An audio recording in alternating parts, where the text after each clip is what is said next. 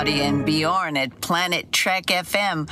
I am wishing you and all your listeners a really, really fun and happy rewatching of Star Trek Deep Space Nine. You know, when I think of the show now, I think of the connection that I have with all of you and how deeply meaningful that is. Happy viewing.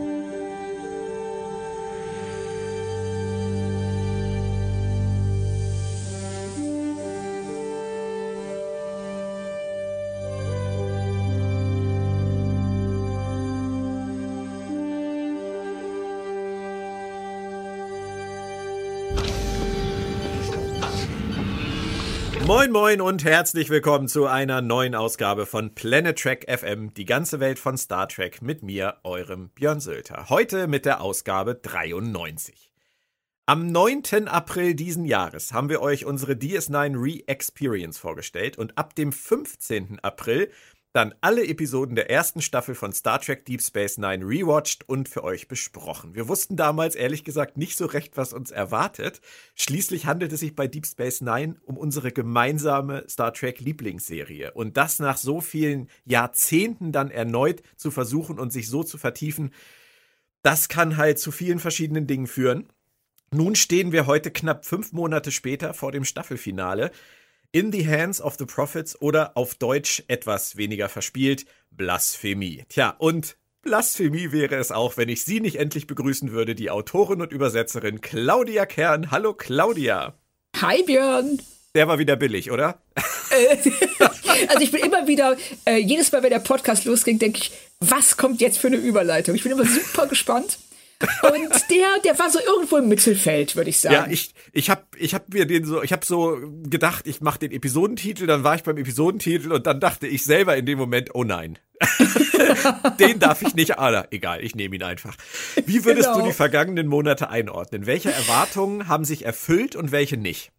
Also ich bin mit deutlich mehr Sorge als Vorfreude rangegangen, weil man weiß ja, wie das ist, wenn man etwas guckt, dass man auf ein innerliches ähm, Podest gehoben hat und dann aber es praktisch 20, 25 Jahre lang nicht mehr angeguckt hat.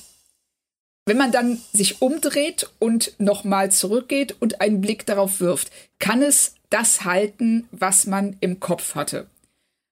Und ich muss sagen, ja und nein ist bisher das Fazit nach der ersten Staffel. Ich hatte tatsächlich gedacht, die erste Staffel würde mir schwerer fallen. Ähm, einige Dinge haben mich positiv überrascht, andere haben mich negativ überrascht.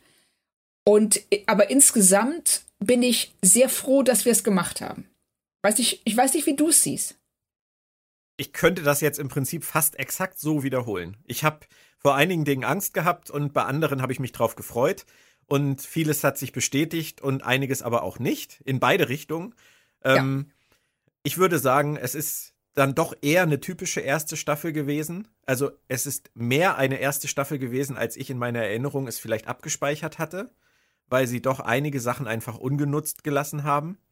Ähm, aber es ist auch wahnsinnig viel von dem da gewesen, was ich an Deep Space Nine in der Rückschau halt so wahnsinnig mag und schätze. Und ähm, von daher, ja, es war gut, dass wir es gemacht haben. Es hat äh, meine, meiner Liebe für Deep Space Nine überhaupt keinen Abbruch getan. Es hat sie vielerlei in vielerlei Hinsicht bestätigt und von daher gucke ich da sehr positiv in die Zukunft. Und das bringt mich zu einer Frage. Kannst du dir denn überhaupt vorstellen, mit mir irgendwann zeitnah in die zweite Staffel zu gehen? Äh, ich wollte dich gerade fast dasselbe fragen, nämlich wann fangen wir mit der zweiten Staffel an? Ich super. bin super gespannt, wie sie, sie hatten ja dann nach der ersten Staffel dann doch ein paar Monate Zeit, um in sich zu gehen und zu überlegen, in welche Richtung führen wir das jetzt? Und ich bin so gespannt, ob man das gleich schon zu Anfang der zweiten Staffel merkt oder ob sich das eher so reinschleicht im Verlauf ja. der Serie. Weißt du, was total witzig ist? Äh, als ich in The Hands of the Prophets geguckt habe, ähm, bei Netflix, äh, sprang es dann am Ende des Abspanns, ich habe den Abspann durchlaufen lassen, sprang es direkt um auf äh, The Homecoming. Die Wiederkehr, Oh. erste Folge, zweite Staffel. Und Ja. mein Gefühl in dem Moment, wo das anfing, war, eigentlich will ich weitergucken.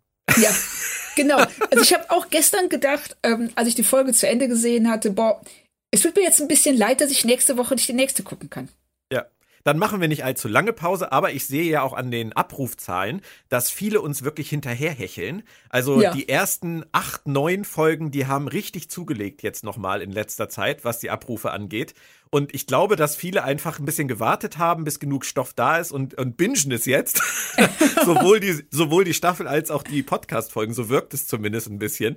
Von Ja. daher, wir geben euch ein ganz kleines bisschen Zeit, uns hinterherzukommen. Und dann geht's aber auch bald los. Ich nehme Claudia beim Wort.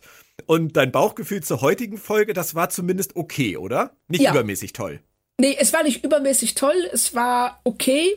Und ähm, ja, also ich bin gespannt, was sich in was sich auch bei deinem Bauchgefühl getan hat im Vergleich mit der gesehenen Folge. Und ähm, ich glaube, wir werden da ein paar ganz interessante Sachen ansprechen können. Glaube ich auch. Äh, mein Bauchgefühl war ja eigentlich recht gut. Und das Lustige ist, es hat sich bestätigt. Für mich hat sich's bestätigt, aber aus einem Grund, den ich nicht vorhergesehen habe. Aha. Da musst du unbedingt mich nachher nochmal drauf ansprechen, wie ich das gemeint habe. Nicht, dass wir das vergessen. Ich bin sehr gespannt. Beginnen wir jedoch wie immer mit den Fakten zur Episode. Idee und Drehbuch stammen von Robert Hewitt Wolf. Wir erinnern uns, A Fistful of Datas, eine Handvoll Datas. Das brachte ihm damals während der sechsten Staffel TNG den Job bei Deep Space Nine ein. Und er schrieb dann in dieser ersten Staffel bei DS9 die Drehbücher zu Q-less und The Passenger. Ist jetzt nicht gerade das beste Zwischenzeugnis, Oh. oder? Da, also, das ist jetzt nicht so, ich sag mal, das würde ich vielleicht aus dem Lebenslauf rauslassen. nennen wir es mal Luft nach oben. Irgendwie. Nach der heutigen Folge kamen jedoch noch 34 weitere Beteiligungen bei DS9 dazu und da war eine Menge grandioser Kram dabei. Ich habe das schon mal erwähnt vor einigen Wochen. Ich sag nur noch mal The Wire, Past Tense, Homefront, Paradise Lost und und und. Vielleicht war das heute also der Einstieg in einen höheren Qualitätslevel für Mr. Robert Hewitt Wolf. Regie führte Legende David Livingston bei seiner dritten von 17 DS9-Episoden. In dieser Staffel hatte er zuvor The Nagus und The Storyteller betreut. Ist auch okay, würde ich sagen. Das ist okay. Und ich finde, man merkt auch, ähm, dass er sehr verspielt ist hier Ja. in dieser Folge. Auf jeden Fall. Das war er aber auch bei The Nagus schon. Genau, da ist mir das das Stellen. erste Mal, äh, da ist mir das das erste Mal aufgefallen, wie er auch mit Kameraperspektiven, Fahrten und Ähnlichem arbeitet. Dann kommen wir noch ganz kurz zu den Quoten. In den USA fiel das Rating zum Abschluss der Staffel nochmal minimal um 0,1 Ratingpunkte auf 8,8. Somit immer noch rund 8,5 Millionen Zuschauer. Und auch wenn seit Emissary mit einem Rating von 18,8 damals im ersten Jahr echt eine Menge verloren ging, konnte man immerhin seit der Staffelmitte den Trend stoppen und die Zuschauer bei der Stange halten. Zum Inhalt der Folge noch. Vedek Win, die sich um das Amt der Kai bewirbt, besucht die Station und greift direkt Keikos wissenschaftlich geprägten Unterricht an. Das führt auch zu Spannungen mit der Föderation und mit Cisco. Und als Wins größter Konkurrent um den Kai-Posten Vedek Bareil dann auch noch auf die Station kommt, ja, da wird's richtig kompliziert. Also, Claudia, bist du bereit fürs große Staffelendspiel? Ja, absolut. Lasst uns in die Hände, uns in die Hände der Propheten begeben. Wie schön. Kannst du dich noch an die letzte Keiko Miles Familienszene erinnern? Nein. Das Nein, war, glaube ich, nicht. mit Rumpelstilzchen. Kann das sein? Richtig, stimmt, als ähm, äh, O'Brien Molly was vorgelesen hat. Ja, das ist schon eine ganze Weile her. Es wurde echt Stimmt. mal wieder Zeit, oder? Ja, richtig. Also das, ähm, da, deshalb, vielleicht eröffnen sie ja auch deshalb direkt mit ähm, einer Keiko O'Brien-Szene. Ja, aber es ist tatsächlich wie auch das mit Jake, der ja auch in vielen, vielen Folgen gefehlt hat, so ein Teil des brachliegenden Potenzials der ersten Staffel, oder? Ja, sie holen eben Figuren nur dann raus, wenn sie sie wirklich brauchen. Und das wird dann, wirkt dann immer so ein bisschen unehrlich, weil man sich fragt, gerade jetzt zum Beispiel auch in der Folge, in der alle auf einmal durchdrehen, wo ist Jake? Wenn Cisco in seinem äh, Quartier sitzt, warum ist Jake nicht da? Und hier bei O'Brien, finde ich, fällt es etwas weniger auf. Aber es ist trotzdem nicht, ähm, es wirkt nicht organisch sondern so ein bisschen gezwungen immer. Und sie steigen hier natürlich auch mit einem sehr schönen Thema wieder ein in diesen Keiko Miles Komplex, nämlich mit Eifersucht. Miles erzählt von der grandiosen Nila. Und äh, dazu gibt's übrigens einen coolen Gag. Keiko fragt nämlich, ob diese denn jetzt besser funktionieren würde als die letzte bajoranische Assistentin. Und das spielt tatsächlich auf die Produzentenebene an. Man hatte in The Forsaken Persönlichkeiten mit Anara schon eine bajoranische Assistentin eingeführt, das hatte ich ja schon mal erwähnt, und war mit der nicht zufrieden und brachte somit kurz vor Toreschluss in Dewitt dann noch Nila ins Spiel. Das ist fast Lower Decks-artig, oder? Das dann so eine, eine Figur kommentieren zu lassen. Ja, das ist schon sehr schön. Ich habe auch drüber gelacht, weil ich dachte, das muss sich eigentlich darauf beziehen. Und ich finde es schön, dass sie es tatsächlich angesprochen haben. Also nicht so tun, als ob ähm, diese Assistentin, als ob es vorher keine gegeben hätte, sondern, sondern ganz klar sagen, ja, wir wissen, ihr habt das auch gemerkt und ja. wir verheimlichen das nicht vor euch. Es wäre nett gewesen, wenn sie an der Stelle, wo sie Nila eingeführt haben, vielleicht einfach noch gesagt hätten, oh, hat O'Brien wieder eine neue bajoranische Assistentin? Ja, die letzte war nix. Sowas hätte ich halt cool gefunden, aber das war ja in Dewitt und diese Szene mit Nila passte da ja eh schon gar nicht rein. Von daher haben sie es wahrscheinlich deshalb gelassen. Also die ähm, haben sie ja, wie wir ja da auch schon vermutet haben, nur reingenommen, damit hier Nila nicht so völlig aus dem Nichts kommt. Und dann wäre ja, glaube ich, sehr viel klarer gewesen, dass ähm, es sich bei ihr nur um Gaststar handelt und man ihr vielleicht auch bestimmte Dinge eher unterstellt hätte. Wobei ich finde, dass das nicht besonders gut funktioniert. Nein, tut's auch nicht. Aber die Idee war da. Also, die Idee war da, ja, genau. Ne, sie, Sternchen für die Idee. Ja, richtig. Aber viel mehr auch nicht, weil es ist äh, schon bisschen offensichtlich.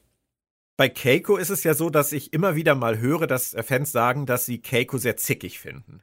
Und ähm, ich kann das durchaus nachvollziehen. Also ich mochte Keiko eigentlich immer. Aber hier in dieser Szene finde ich es wirklich total sympathisch, wie sie mit O'Brien spielt er merkt ja wieder gar nicht, was er da eigentlich redet und dass das eigentlich äh, ihre Eifersucht schüren muss. Und sie reagiert darauf, finde ich, ultra cool. Vor allem dieser Satz, be careful who you share your Jumja with. Ja, ja, ja, genau. Ja, also ich finde auch, dass diese Szene, wie die da über die ähm, Promenade schlendern, eher mit ihr über Jump-Sticks redet und dann dieser und wirklich dann, äh, ohne es zu merken, in dieses Fettnäpfchen tritt und sich dann da auch noch tiefer rein ja, fallen lässt, bis sie dann schließlich, bis er schließlich merkt, dass sie eifersüchtig ist. Oder dass sie wenigstens so tut. Und ich glaube nicht, dass sie ehrlich eifersüchtig ist. Sie tut so. Sie tut so, ja. Wie das Frauen, selbstbewusste Frauen halt so tun. Weil sie sich's leisten können. Das finde ich halt nett. Genau. Sie ist, sie ist der stärkere Part in dieser Ehe und das weiß sie auch und sie möchte ihn einfach nur mal wieder ganz kurz erden. Das ja. finde ich, wird in dieser Szene sehr schön deutlich. Und es gibt dann direkt auch noch ein anderes vergessenes Thema der Staffel, die Schule. Besser spät als nie, oder? Ja, genau. Ich dachte auch, es ist schön, dass die Schule wieder zurückgebracht wird. Und dieses Mal ja sogar nicht nur als ähm, ja, Platzhalter gilt für irgendwas, sondern ähm, im Zentrum des Konflikts steht. Und es gibt da ja auch direkt Kasala, also äh, Keiko erklärt den Kindern etwas und Vedek Win kommt rein. Wir kennen Vedek Win zu diesem Zeitpunkt noch nicht und ich erinnere mich immer nur gerne daran, wie die deutsche Synchronisation sie eine ganze Weile Vedek Wun genannt hat. ähm, die wunderbar fiese Louise Fletcher und ich hatte es fast vergessen, wie sehr ich diese Figur hasse. Ja. Das ist, sie kommt da in dieses Klassenzimmer rein und wie kam sie dir jetzt beim ersten Auftritt vor? Oder damals? Ext also, wenn ich sie, sie, sie kommt rein und man sieht sofort, dass diese Frau ist schlechte Nachrichten. Die ist Bad News. Die ist, ähm, man merkt ihr an, sie ist extrem blasiert und äh, intrigant. Also dieses ähm, herablassende Umgehen, dieser herablassende Umgang mit Keiko und wie sie Keiko praktisch ähm, lockt, in Fallen zu laufen diese Sachen, also man merkt sofort, dass man mit der Figur keine Freude haben wird. Oder große Freude, weil man sie halt tatsächlich, also die Louis Fletcher spielt das großartig. Finde ich auch. Von der ersten Sekunde an. Ja. Und du magst das ja immer so gerne auch hervorheben, wenn äh, Schauspielerinnen so physisch spielen. Und ich finde das in dieser Szene auch so schön. Keiko steht am einen Ende des Klassenzimmers und blickt auf das andere Ende des Klassenzimmers, wo die Tür aufgeht. Und Vedek Win kommt rein und steht da ganz klein und macht auch einen auf, ich bin nur hier, ich bin nur wie die Fliege an der Wand. Und mit ihrem ersten Satz fängt sie an, auf Keiko zuzugehen. Und mit ihrem zweiten Einwand geht sie noch näher und ist dann im Prinzip hängt schon an den Kindern dran. Das finde ich auch ganz, ganz toll umgesetzt. Ja, das finde ich auch. Vor allem ähm, der Moment, in dem sie dem bajoranischen Kind die Hände auf die Schultern legt. Genau. Und, und dann ist es wirklich so, wir kämpfen hier um das Kind. Ich halte das Kind fest und Neville ist, äh, also die, die, dieses Kind steht zwischen uns, zwischen uns. Es geht um die Seele dieser Kinder. Ja. Bei der also ersten Nachfrage von ihr, ähm, wo sie einfach nur sagt, meinen Sie denn mit Entities die Prophets? Da könnte man ja noch sagen, okay, sei ihr gestattet. Aber sie hat ja einen ganz klaren Plan. Und ja. den, den zieht sie ja durch. Und ihr zweiter Satz ist dann ja gleich eine eindeutige Kritik. Und ihr dritter Satz ist dann ja im Prinzip schon wirklich eine Eskalation, weil sie sagt, das wird enden, das muss enden, ich werde das beenden. Ich finde das schon krass, was sie da macht innerhalb ja. dieser drei Minuten. Richtig, also wo man ja auch, äh, wie auch in späteren Szenen merkt, diese ähm, Vernunft, mit der sie scheinbar argumentiert. Sagt, sagt ja auch später einmal, aber ich bin hier die Vernünftige. Und die anderen gehen nicht auf meine vernünftigen Vorschläge ein. Aber sie zeigt hier ganz klar, in dem Moment, wo man auch nur einen Millimeter von ihrem Kurs abweicht, schwenkt sie sofort um 180 Grad rum und man ist der Feind. Und es kann ja eigentlich gar nicht anders sein, dass sie mit dem Vorsatz dahin gekommen ist, genau diese Eskalation herbeizuführen. Sie wollte sich das nicht anschauen, oder? Nein. Das, äh, sie muss ja wissen, die ist ja nicht blöd. Die weiß ja, dass die Föderation nicht bajoranische Religion lehren wird sondern die wissenschaftlichen Hintergründe, die realen Hintergründe des Wurmlochs. Und da, sie geht da ganz gezielt rein, woher sie jetzt weiß, dass genau dieser Stoff zu dieser Stunde an der Reihe ist, sei jetzt mal dahingestellt. Aber sie weiß es halt, sie geht da rein, um genau das, diese Situation zu provozieren und diesen Konflikt einzuleiten. Sie hat an der Tür gelauscht. Wobei, wir wissen ja von den Holosuiten, man muss nicht mal an der Tür lauschen. Wahrscheinlich hat sie einfach nur im Quarks gesessen und hat gehört, was sie gerade lehrt. Soll ich mir das so vorstellen, dass sie jetzt seit vier Wochen oder sowas auf der Station abhängt, die ganze Zeit in der Hoffnung, dass Keiko irgendwann mal über Wurmhole, äh, Wurmhole, ja, Wurmloch ähm, Wissenschaft spricht? Ich denke mal, sie hat einfach einen guten Draht zu irgendeinem Elternteil irgendeines bajoranischen Kindes und Keiko kündigt die Themen einfach immer vorher. Okay, also das war wahrscheinlich waren die Hausaufgaben, informiert euch ein bisschen über Wurmlöcher. Und äh, irgendein Elternteil ist dann sofort in Panik verfallen, hat die religiöse Polizei oder was auch immer es da auf Bajor gibt, angerufen. Und Vedek Win sah ihre Chance, jetzt da für Stress zu sorgen ich stelle mir gerade vor, wie jetzt Frank Drabin mit seinem Polizeiwagen vorfährt also die ganze Station mitnimmt auf dem Weg. Aber wir wollen die bajoranische Polizei ja auch nicht ins Lächerliche ziehen. Ähm, weder die politische noch die äh, religiöse. Deswegen geht's erstmal weiter mit Miles und Nila. Aber abgesehen von ihrer Kompetenz, die sie ja offensichtlich besitzt und die Miles so fasziniert und diesem Rätsel ums verschwundene Werkzeug, passiert hier erstmal nicht viel, oder? Sagt uns erstmal nichts. Richtig. Ich finde auch, dass Nila in dieser Szene wahnsinnig blass bleibt. Ja. Sie reagiert einfach nur auf das, was O'Brien sagt, aber sie hat nicht selber, sie hat keine eigene Persönlichkeit. Das finde ich zieht sich auch durch die Folge. Sie ja. ist insgesamt sehr passiv. Völlig. Also das, man hat auch immer den Eindruck, dass O'Brien weitaus mehr auf sie drauf projiziert, als in ihr eigentlich drinsteckt. Typisch Mann, mag man sagen. ähm, Keiko wird auf jeden Fall derweil bei Cisco vorstellig. Und Cisco sagt direkt, das hat mich ein bisschen erstaunt, dass er das geahnt hat. Er hat das vorhergesehen, dass das passiert. Und dann kommt so ein Satz, den du wahrscheinlich jetzt äh, der Serie um die Ohren hauen wirst. Nämlich, dass er sagt, dass er eh daran zweifelt, dass Bajor jemals in der Lage sein wird, in die Föderation einzutreten. Das kommt storytechnisch schon wieder aus dem Nirvana, oder? Ja, wo kommt das her? Das ich kann das überhaupt nicht einordnen. Also als er das gesagt hat, ähm, dieser, ich verstehe nicht, wo sein Pessimismus herkommt. Und das ist ja jetzt nicht so, als ob sich schon diese, äh, dieser Konflikt zwischen Wissenschaft und Religion äh, durch die ganze Staffel zieht. Das ist das erste Mal, dass das auftaucht. Und es ist noch nicht immer eine Riesensache.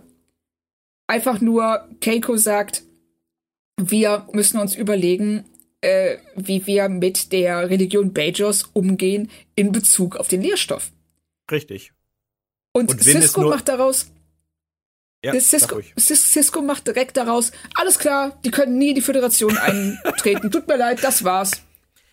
Ja, ich denke, er sagt da etwas, was die Produzenten denken und wissen und nicht, was sie uns vorher in irgendeiner Form gezeigt hätten. Also das ist vielleicht etwas, was in der Serienbibel von Anfang an drin stand, was sie aber einfach in der Staffel vergessen haben zu thematisieren vor dieser Folge. Total. Also das merkt man ja auch daran, dass ihnen hier in der Folge wieder ähm, einfällt, dass ähm, Cisco der Emissary ist. Richtig, das ist ja auch nicht gerade äh, prominent behandelt worden in der Nein. Staffel. Also und ich habe dann auch im Verlauf dieser Folge gedacht, dass es ganz seltsam ist, dass er, also er läuft darum, er ist im Grunde genommen fast so was wie der Papst, also der jemand, der tatsächlich einen direkten Draht zu den Propheten, zu diesen, zu diesen Gottheiten hat. Aber die ganzen Bajoraner auf der Station nehmen das super cool. da ist jetzt keiner, der mal sagt, so, ey, sag mal, Cisco, kannst du mal die Beichte abnehmen oder kann ich ein Autogramm haben? Das haben sie in anderen Folgen mit, mit solchen ähnlichen Konstellationen ja immer sehr schnell gemacht. Ich denke Richtig. da an, an Begier und O'Brien äh, in The Storyteller, wo genau. O'Brien dann gleich mal Kinder segnen soll.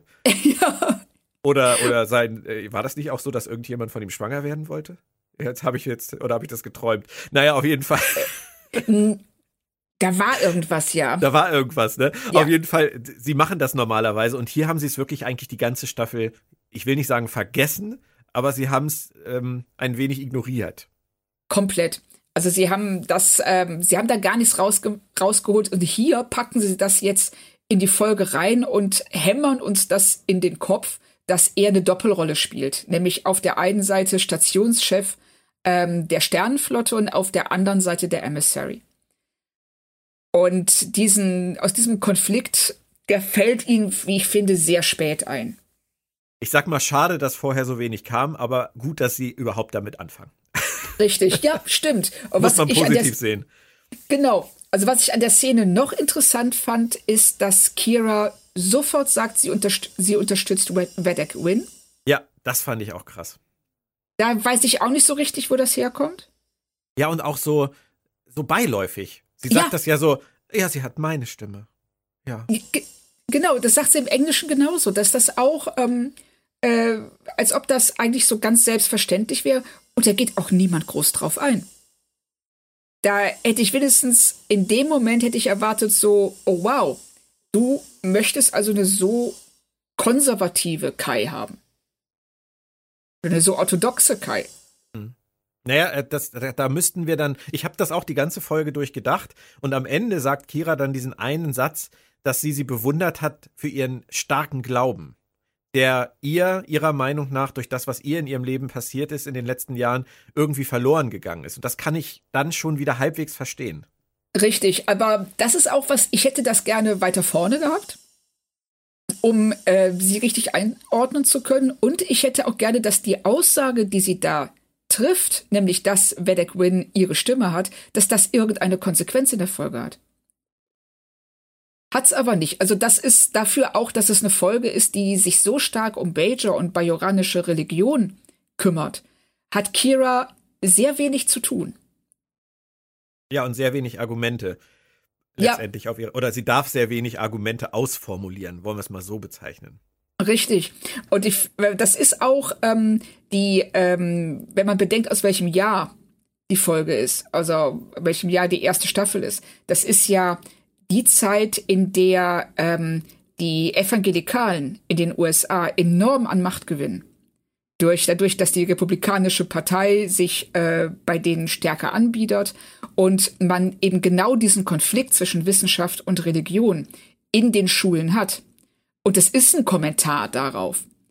Und deshalb äh, bin ich hier auch, finde ich es auch schade, dass sie sich da wenig gut positionieren mit Kiras Aussage, mit ähm, Keikos Verständnis von ähm, wissenschaftlichem Unterricht und Ciscos Rolle, der irgendwo dazwischen steht. Das kriegen sie hier zumindest in der Szene und auch in einer anderen später, die so, ja, meine kleine Hassszene für, die, für diese Folge ist, kriegen sie das nicht gut hin. Wobei ich sagen muss, es gibt eine Ausnahme in dieser ersten Szene, für mich zumindest, weil ähm, wenn wir mal davon ausgehen, dass Kira gar nicht genau weiß, was Win eigentlich will.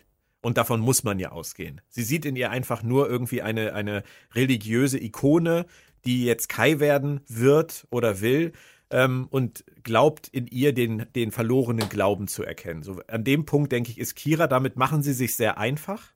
Das finde ich ein bisschen schade, weil das Kira in einem etwas merkwürdigen Licht zeigt. Also wir wenn wir jetzt irgendwie, ich sage jetzt mal keine Kai-Wahl, aber wir haben jetzt Bundestagswahl, wir informieren uns ja schon über die Leute. Und ja. auch Kira wird irgendwie bajoranische Staatsfernsehen gucken und da werden irgendwelche, irgendwelche ähm, Duelle oder Trielle durchgeführt, wo, ähm, wo die Leute ihre Argumente vorbringen. Und da hätte Kira halt schon die Chance, hinter die Fassade zu blicken. Sie machen, ja. sie, sie zeichnen sie hier ein bisschen sehr, sehr schlicht. Also Kira. Richtig. Jetzt. Also und ähm, eben auch als, sie zeichnen sie als Hardliner.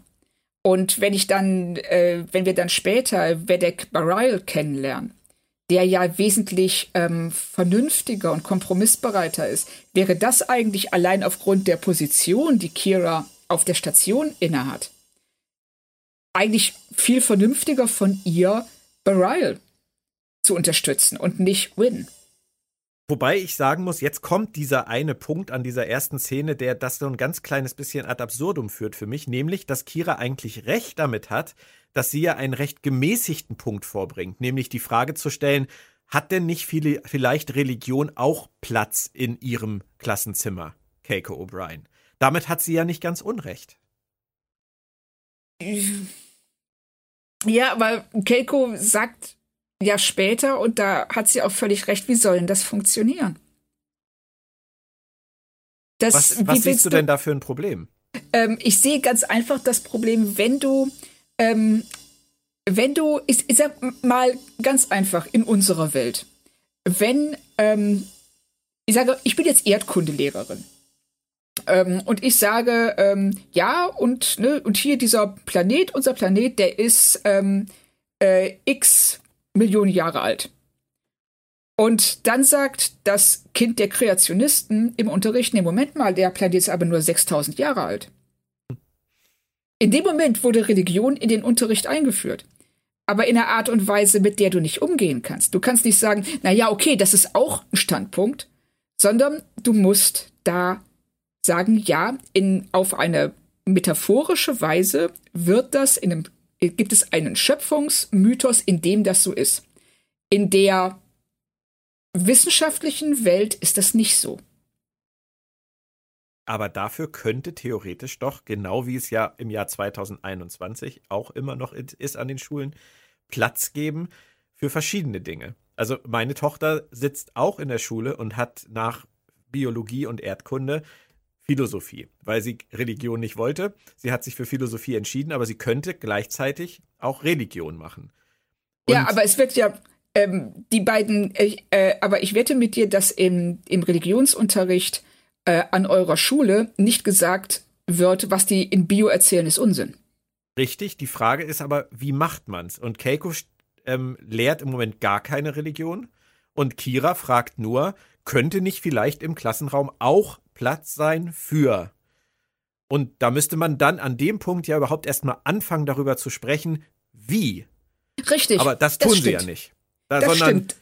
Ähm, Kira stellt das so in den Raum und das finde ich von ihrer Seite gar nicht verkehrt, das überhaupt mal in den Raum zu stellen, weil man könnte ja theoretisch sagen, wir erlauben, dass ein Wedek, und das muss ja nicht Win sein, ähm, einmal die Woche bajoranische Religion lehrt. Und es wird natürlich hingeschaut, wie dieser Wedek das lehrt. Wenn der Wedek reinkommt und sagt, so, und alles, was ihr bisher gehört habt, ist Schwachsinn, dann funktioniert das natürlich nicht. Aber er kann auch reinkommen, wenn er gemäßigt ist, wie Bareil, und kann sagen, es gibt zu, dieser, zu diesem Thema eine andere Seite, die spirituelle Seite, und über die reden wir jetzt. Wir glauben, dass das so ist.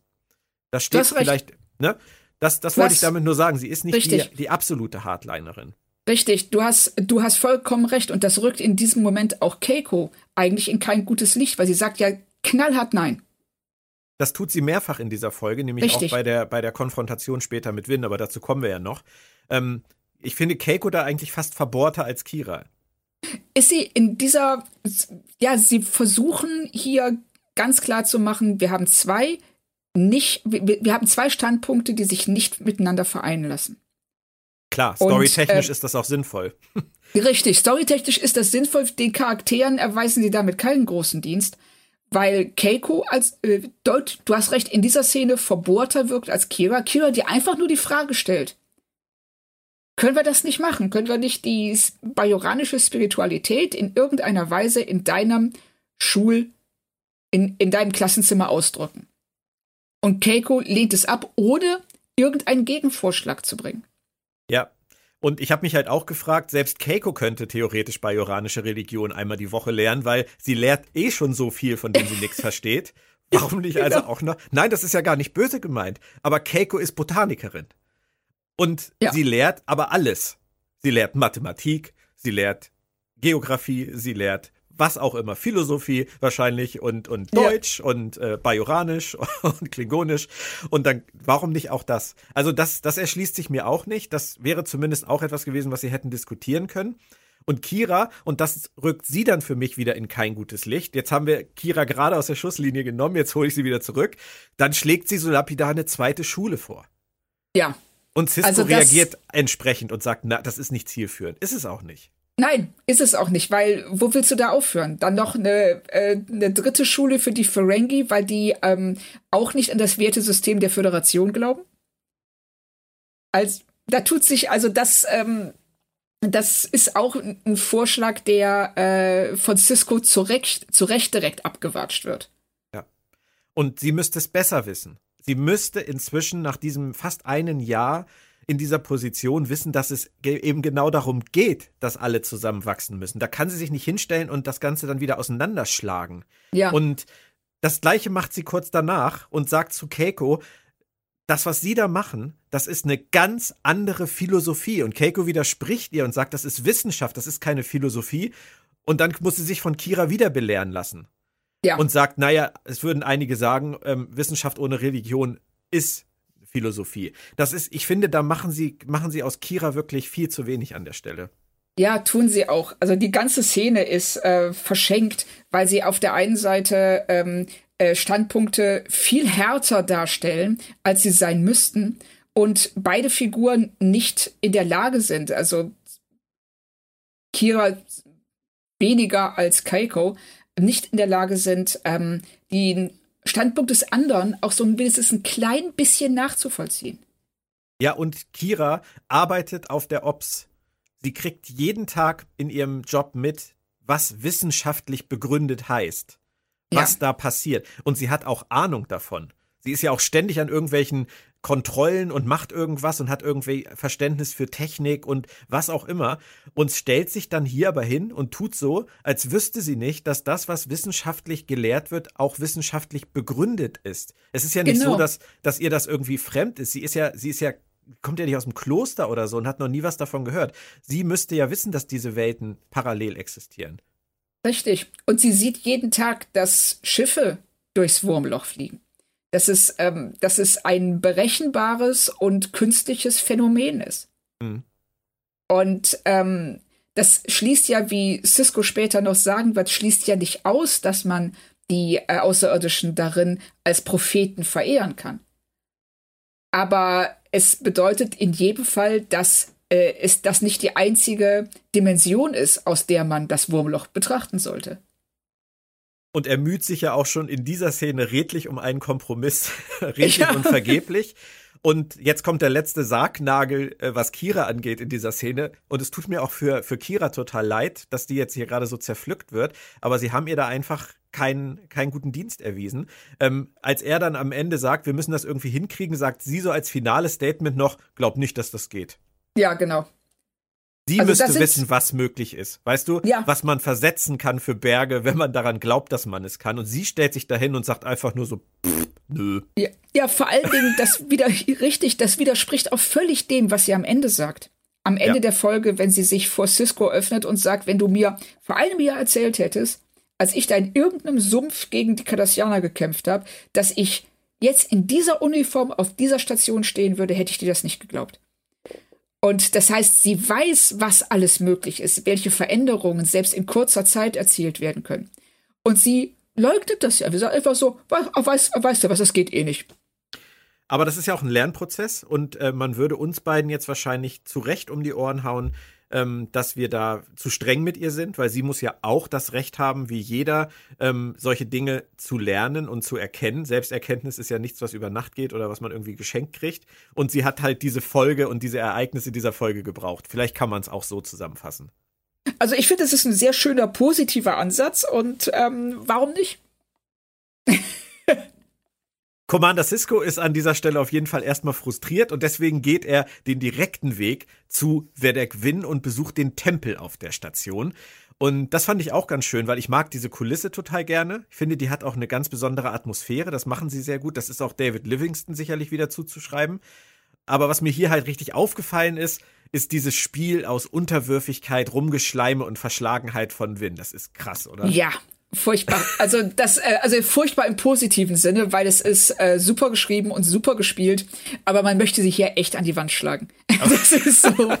Also sie, äh, wie sie sich gibt, diese, diese Bescheidenheit, diese, wie du schon sagst, diese Unterwürfigkeit ihm gegenüber und wie sie auch rationalisiert, dass die Propheten mit einem Ungläubigen gesprochen haben und nicht mit äh, jemandem, der äh, sie als ähm, Gottheiten oder als Propheten verehrt.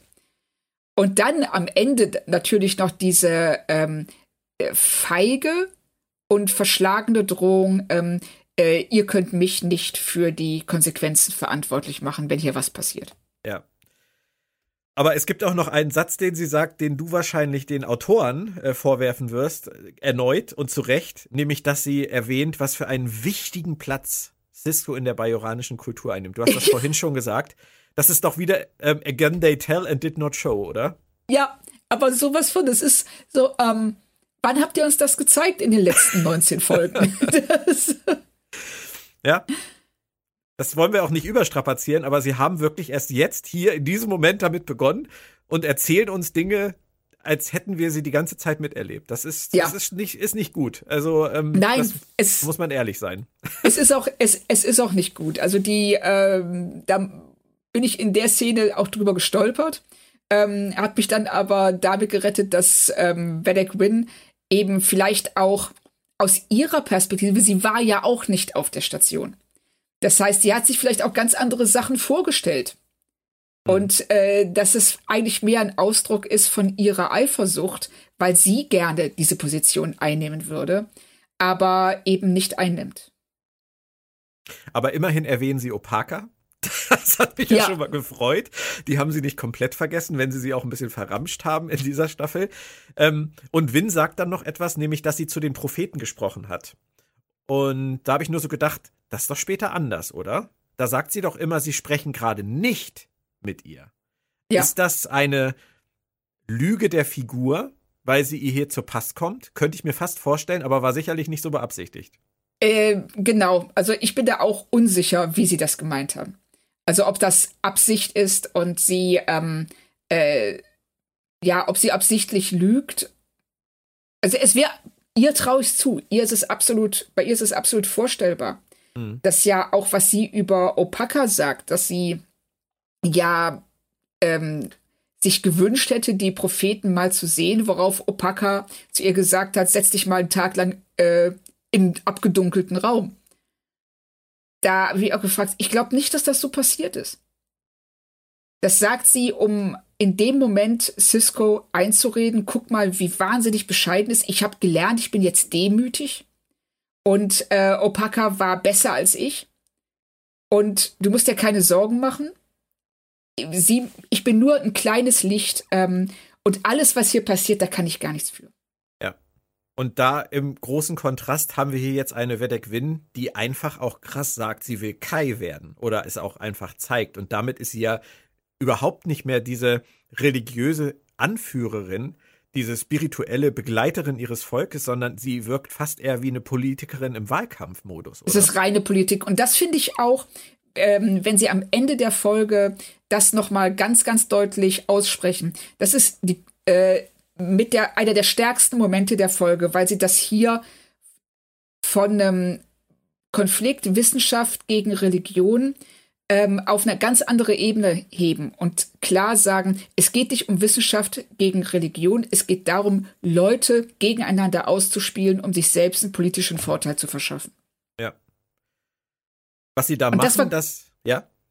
Ja, das war gut. Also das äh, ist, dass es so spät in der Folge kommt, ist ein bisschen schade, weil man so lange sich mit, die, mit einem Konflikt aufhält, der eigentlich gar nicht ja, der am Ende ja auch nicht aufgelöst wird und nicht richtig ausgearbeitet wird. Hm. Was sie hier mit der bajoranischen ähm, Kultur machen, das hat mich so ein ganz kleines bisschen erinnert äh, an die Katholiken im 15., 16. Jahrhundert. Du bist da eher bewandert als ich. Aber auch damals war es ja, glaube ich, so, dass der Papst da noch viel mehr eine politische Figur war, als er das heute ist. Und das ist bei den Bajoranern und bei dem, bei der Kai ähnlich, oder? Ja, der, ähm, also die, ähm, die Kais scheinen ja eine enorme politische Macht zu haben. Und äh, das glaube ich auch, dass da die Macht der, ähm, der, der Regierung und äh, die Macht der Religion Hand in Hand gehen, wie ja auch über Jahrhunderte, wenn nicht sogar Jahrtausende hinweg, das ähm, auf der Erde mit Religion gemacht wurde und bis heute gemacht wird. Also das ist schon realistisch. Und was ich da schade finde, ist, dass wir so wenig über die Religion erfahren. Wir wissen ja eigentlich nur, die beten die Propheten an. Und wenn du sagst, das Wurmloch ist künstlich, ist das Blasphemie. Ja. das ist so das bisschen wenig. Was haben die denn sonst noch? Was haben die für Traditionen? Was ähm, haben die Gebote? Was steht in den Geboten? Was, ähm, was dürfen die? Dürfen die irgendwas nicht essen oder müssen sie irgendwas essen? Müssen sie Pilgerreisen unternehmen? Wir wissen nichts über die. Willst du nicht vielleicht mal irgendwie so einen schönen Bajor-Roman schreiben? Live on Bajor. ich kannst weiß du das nicht, ob alles das so reinhauen. Viel, ja, aber würde das wirklich so viel hergeben? Die Frage möchte ich jetzt dann mal zurückwerfen. ja, vielleicht. Vielleicht. Nein, ich verstehe, was du meinst. Also da wäre sicherlich mehr gegangen. Sie haben auch da nicht besonders tief gegraben. Ähm, das, das kann man nicht anders sagen. Aber sie haben sich halt auf die Dinge konzentriert, die ihnen hier für die Handlung relevant erschienen. Richtig. Und sie haben nur 40 Minuten. Das muss man ja. ihnen auch zugute halten. Und wenn sie es, sagen wir mal so, wenn sie es in den letzten 18 Folgen gemerkt hätten, dass sie am Ende ja ähm, einen Konflikt ähm, eröffnen, für den man eigentlich sehr viel mehr Hintergrundwissen bräuchte, dann wäre die Folge jetzt hier auch nicht so aus dem Nichts gekommen, würde nicht so allein stehen. Mhm aber das haben sie halt nicht gemacht und es ist, wie es ist. Ja. Miles und Nila suchen derweil weiter nach dem fehlenden Werkzeug und folgen einer falschen Spur. Und wenn man nicht wüsste, dass das später irgendwie zusammenspielt, dann wäre diese B-Handlung irgendwie ziemlich sinnlos gewesen, oder? Ja, also das, äh, man überlegt da schon, warum sie ihre Zeit jetzt mit sowas verschwenden. Und ähm, aber wir erfahren ja dann noch oder ahnen es hier ja auch schon, dass das noch eine Rolle spielen wird. Und, und immerhin spielt das Ganze ja dann auch in die Keiko-Miles-Geschichte rein, indem die beiden wie in einer guten Ehe üblich darüber reden. Das finde ich ja auch schön. Und Miles bekommt dann auf einmal seinen geliebten Jumja-Stick nicht mehr. Und ich könnte fast, fast vorhersehen, dass das deine Hassszene ist. Äh, nein, ist es, ah! ist es tatsächlich nicht. okay, dann, dann weiter im Text. Ähm, denn der Typ, der da in diesem, diesem kleinen Shop sitzt, den ich vorher irgendwie auch, glaube ich, noch nie so bewusst wahrgenommen habe, diesen kleinen Kiosk. Aber egal. Ähm, der will ihm auf einmal nichts mehr verkaufen. Und Miles wird gleich voll aggro, so als würde er irgendwie seinen Suchtstoff nicht kriegen. Habe ich auch nur gedacht, was geht bei dem? Ich habe, äh, das, ich hatte exakt die gleiche Reaktion, bis mir dann klar geworden ist, dass der Bajoraner verkauft ihm ja nichts, äh, weil er Keiko nicht leiden kann. Ja. und äh, und äh, O'Brien bezieht das, äh, also erkennt das richtig und dadurch wird seine Frau gedisst von einem Fremden und da geht er direkt steil. Das finde ich total schön, dass du ihm und der Männerwelt da so viel zutraust. Ich habe die Szene völlig anders interpretiert. Echt? Ich habe gedacht, oh Scheiße, jetzt kommen die religiösen Spinner aus ihren Löchern. Er verkauft oh. dem, dem Föderations-Sternflotten-Typen nichts mehr. Ach so, nee, also ich habe das ganz, ich habe das äh, auf Keiko bezogen, dass er äh, das als Beleidigung gegenüber ihr empfindet und dann den Ritter in der weißen Rüstung raushängen lässt. Was auch dazu passt, finde ich, dass er dann direkt als nächstes anbietet, auch wieder so eine Überreaktion, die in der Folge anscheinend öfter vorkommt, sich versetzen zu lassen. Du, ich finde das super, dass du so viel von der Männerwelt hältst. Das, das, so, ist, ein, das ist sehr, positiv sehr positiv. Sehr, sehr, sehr positiv. Ja, okay, lassen wir es einfach mal so stehen. Ähm, es geht dann weiter mit einer schmissigen Rede von Vedek Win direkt vor der Schule. Die Frau weiß einfach, was sie tut. Und es ist alles bis ins Kleinste kalkuliert und sie stellt Keiko total bloß auf ihre, ihr so eigene eklige Art, oder? Ja. Völlig, indem sie ja immer wieder Fallen stellt, in die Keiko dann auch noch äh, bequemerweise reinläuft. Was ich aber auch verstehen kann. Also das, ähm, es, es ist eine total interessante Szene, weil es deutlich macht, dass Win auf einer politischen Ebene Keiko völlig überlegen ist, was ja auch klar ist. Sie spielt dieses Spiel schon ihr ganzes Leben lang und Keiko ist jetzt auf einmal aus etwas, das für sie völlig unstrittig ist. Nämlich, ich lehre Tatsachen, ich lehre Wissenschaft. Auf einmal zum Spielball zwischen zwei Mächten geworden, was sie aber weder versteht und was ich auch überhaupt nicht vorwerfe, noch irgendwie ähm, äh, ja, kontern kann. Hm. Wobei ich das total interessant finde. Ich habe mich äh, die ganze Zeit eigentlich gefragt, warum es an, auch an dieser Stelle nicht möglich gewesen wäre, den Schwenk zu einem Kompromiss oder in Richtung eines Kompromisses zu finden. Und als du das gerade so gesagt hast, dachte ich nur, okay, Fight Fire with Fire. Letztendlich das Problem an dieser ganzen Konstellation ist Win. Win ist die Hardlinerin. Ja. Win ist die Fanatikerin und Win ist nicht bereit, auch nur ein Deut von ihrer Position abzurücken. Und Keiko bekämpft das im Prinzip nur mit Wins Mitteln, nämlich mit genau dem gleichen Hardlinertum. Und deswegen kommen sie überhaupt nicht in die Nähe, einen Kompromiss überhaupt in Erwägung zu ziehen. Kann man das so zusammenfassen oder ist das übertrieben? interpretiert? Ähm, ich denke, dass Keiko da in der Ecke getrieben wird. Und ähm, Win ist die Aggressorin. Sie treibt sie da rein und ähm, sie drängt sie dazu, zu dieser Aussage, meine Aufgabe ist es nicht, Wissen zu verstecken vor den Schülern, sondern sie Wissen auszusetzen. Und äh, womit sie ja völlig recht hat. Auf der anderen Seite ähm, sagt sie in dem Moment, ich bin nicht bereit, dir auch in irgendeiner Weise entgegenzukommen. womit sie Win in die Lage versetzt, sich umzudrehen und zu sagen, guck mal, wie vernünftig ich war. Mhm. Aber die will ja nicht. Ja. Ja, das macht sie gut. Das macht sie ja die ganze Zeit, dass sie immer wieder so tut, als ob sie ja hier die, die, die, ähm, reasonable, dass sie vernünftig ist, dass sie kompromissbereit ist, dass sie ja alles versucht, um irgendwie ähm, zu einem Kompromiss zu gelangen, aber gleichzeitig äh, Grenzen setzt, die gar keinen Kompromiss zulassen. Hm. Derweil auf der Ops ist das Miles Werkzeugmysterium bei der ganzen Crew angekommen. Das ist aber auch weiterhin sehr vage alles. Aber schön fand ich, dass dann Jake auf der Ops auftaucht. Und dann kommt eine Unterhaltung zwischen äh, Benjamin Sisko und seinem Sohn bei der Jake natürlich gerade im Unterricht ein Thema mitgekriegt hat, was äh, zum Thema der Folge passt und seinen Fra Vater danach befragt. Ähm, wie fandest du diese Szene? Das ist meine Hassszene der Folge. Ich hab's befürchtet. Jetzt gerade. Ich hab's, ich hab's wirklich befürchtet. Ähm, dann sag ich jetzt erstmal nix.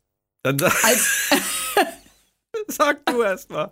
Ja, ich sag es, weil also ähm, Cisco ist in dieser Szene so extrem herablassend gegenüber den Bajoranern.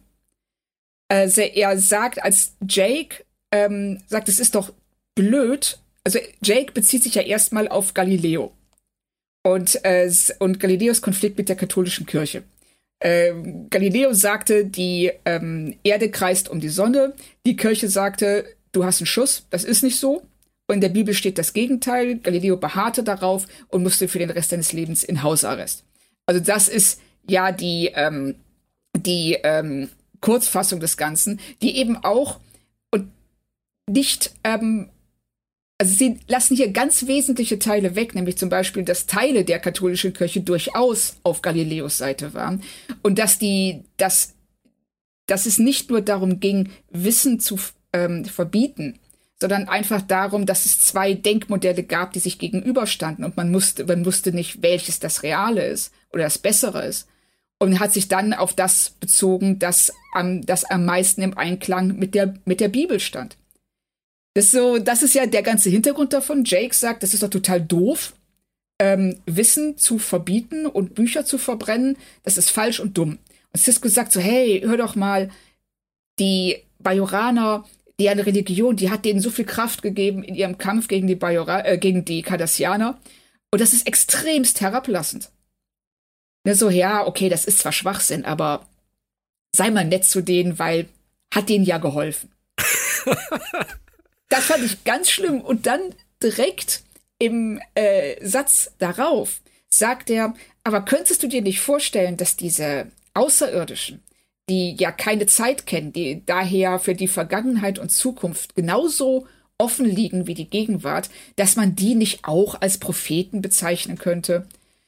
Was auch wieder so ein, ich stehe über jemandem und sage, guck mal, ja, okay, das kann ich schon akzeptieren, dass du das auch so siehst. Finde ich auch ein bisschen, ne, so, es wirkt komisch und auf der anderen Seite funktioniert das als Argument ja noch nicht mal. Weil wenn du ähm, sagst, ja, wir können auf der einen Seite die Aliens als Aliens sehen, auf der anderen Seite als Propheten und Gottheiten, dann lässt du völlig außer Acht, dass Wissenschaft und Religion nicht auf einer Ebene stehen und dass du um an die Aliens, die, an die musst du nicht glauben, die sind da. Du musst aber an die Propheten glauben und damit an dieses ganze Denkkonstrukt, das sie ja leider vor uns verstecken, weil wir nicht wissen, welche Gebote und Regeln es gibt, die aber alle damit zusammenhängen. Du kannst es nicht auf einer Ebene sehen. Es ist nicht dieselbe Ebene. Hm. So. also. du hast mit allem recht. Also meiner Meinung nach hast du mit allem recht, was du sagst. Ich fand die Szene schön. ich wusste es. Ich Und ich glaube, ich weiß auch warum. Und es ist total simpel. Cisco, ja?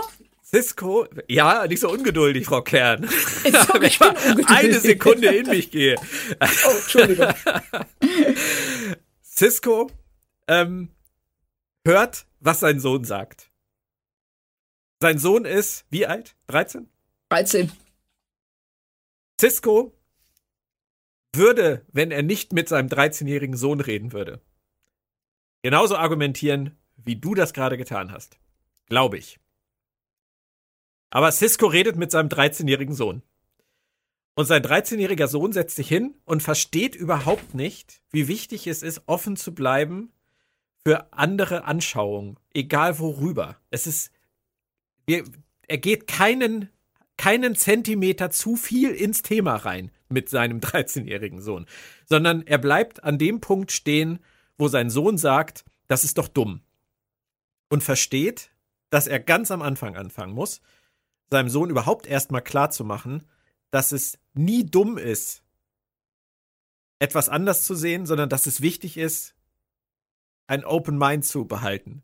Über, für alles was man hört, was andere tun, die vielleicht anders leben als man selbst, von denen man vielleicht auch gar nichts weiß oder gar nicht genug weiß, um es zu bewerten. Und an dem Punkt setzt er an und sagt, guck mal, das ist so und so.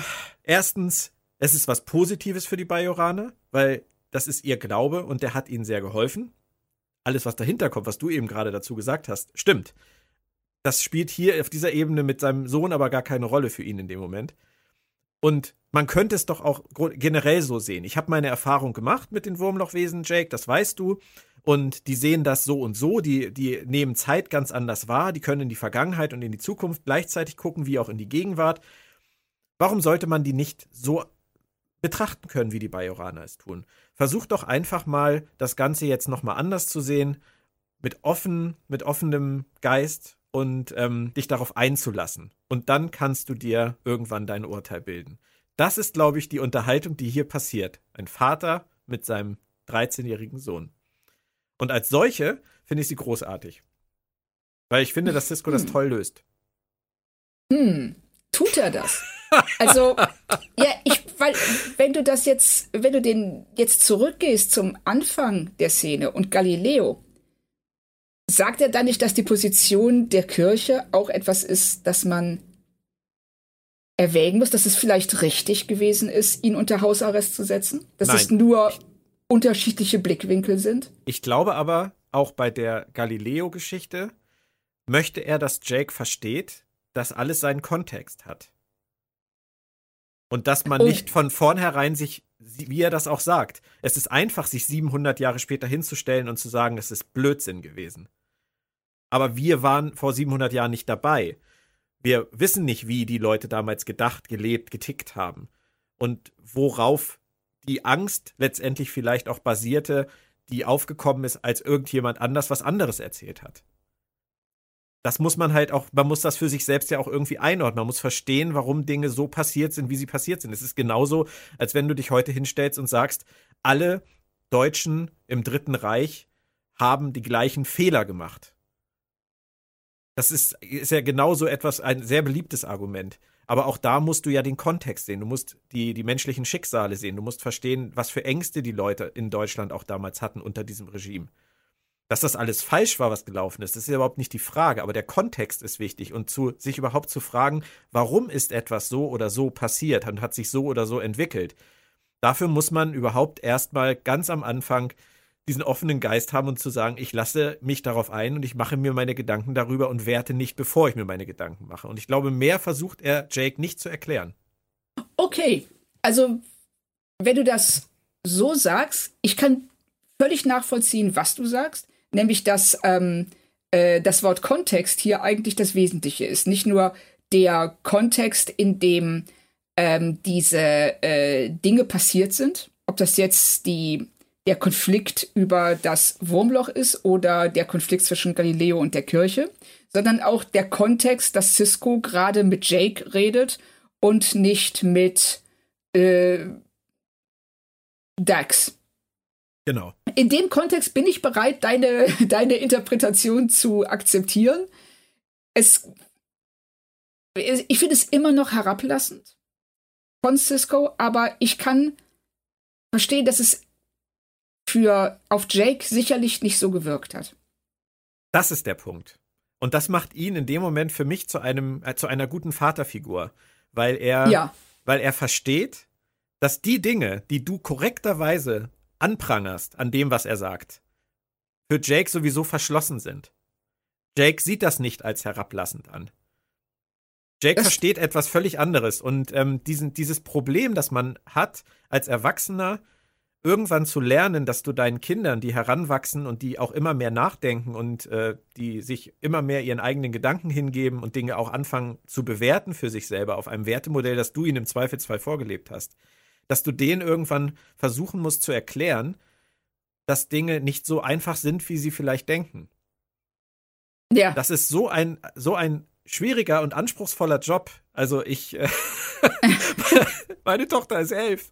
Also es ist, es ist halt manchmal nicht, nicht so schwarz-weiß, wie man das gerne sich in dem Alter vielleicht ausmalt. Aber das, woher sollen die Kinder das auch wissen?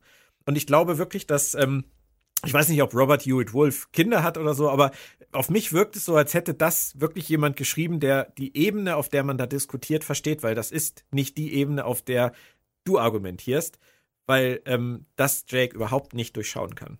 Gar nicht. Also ich finde, finde beide Interpretationen total spannend und ich kann dich auch zu 100 Prozent verstehen. Also das. Ja, also ich ähm, äh, muss sagen, ich kann dich in der Szene auch komplett verstehen. Ich kann es komplett nachvollziehen, das, äh, was dein Zugang ist. Ich würde doch zu bedenken geben, dass er ja, ähm, dass die Szene ja für uns geschrieben wird, als Zuschauer. Ja. Aber Und trotzdem ist er auch Vater.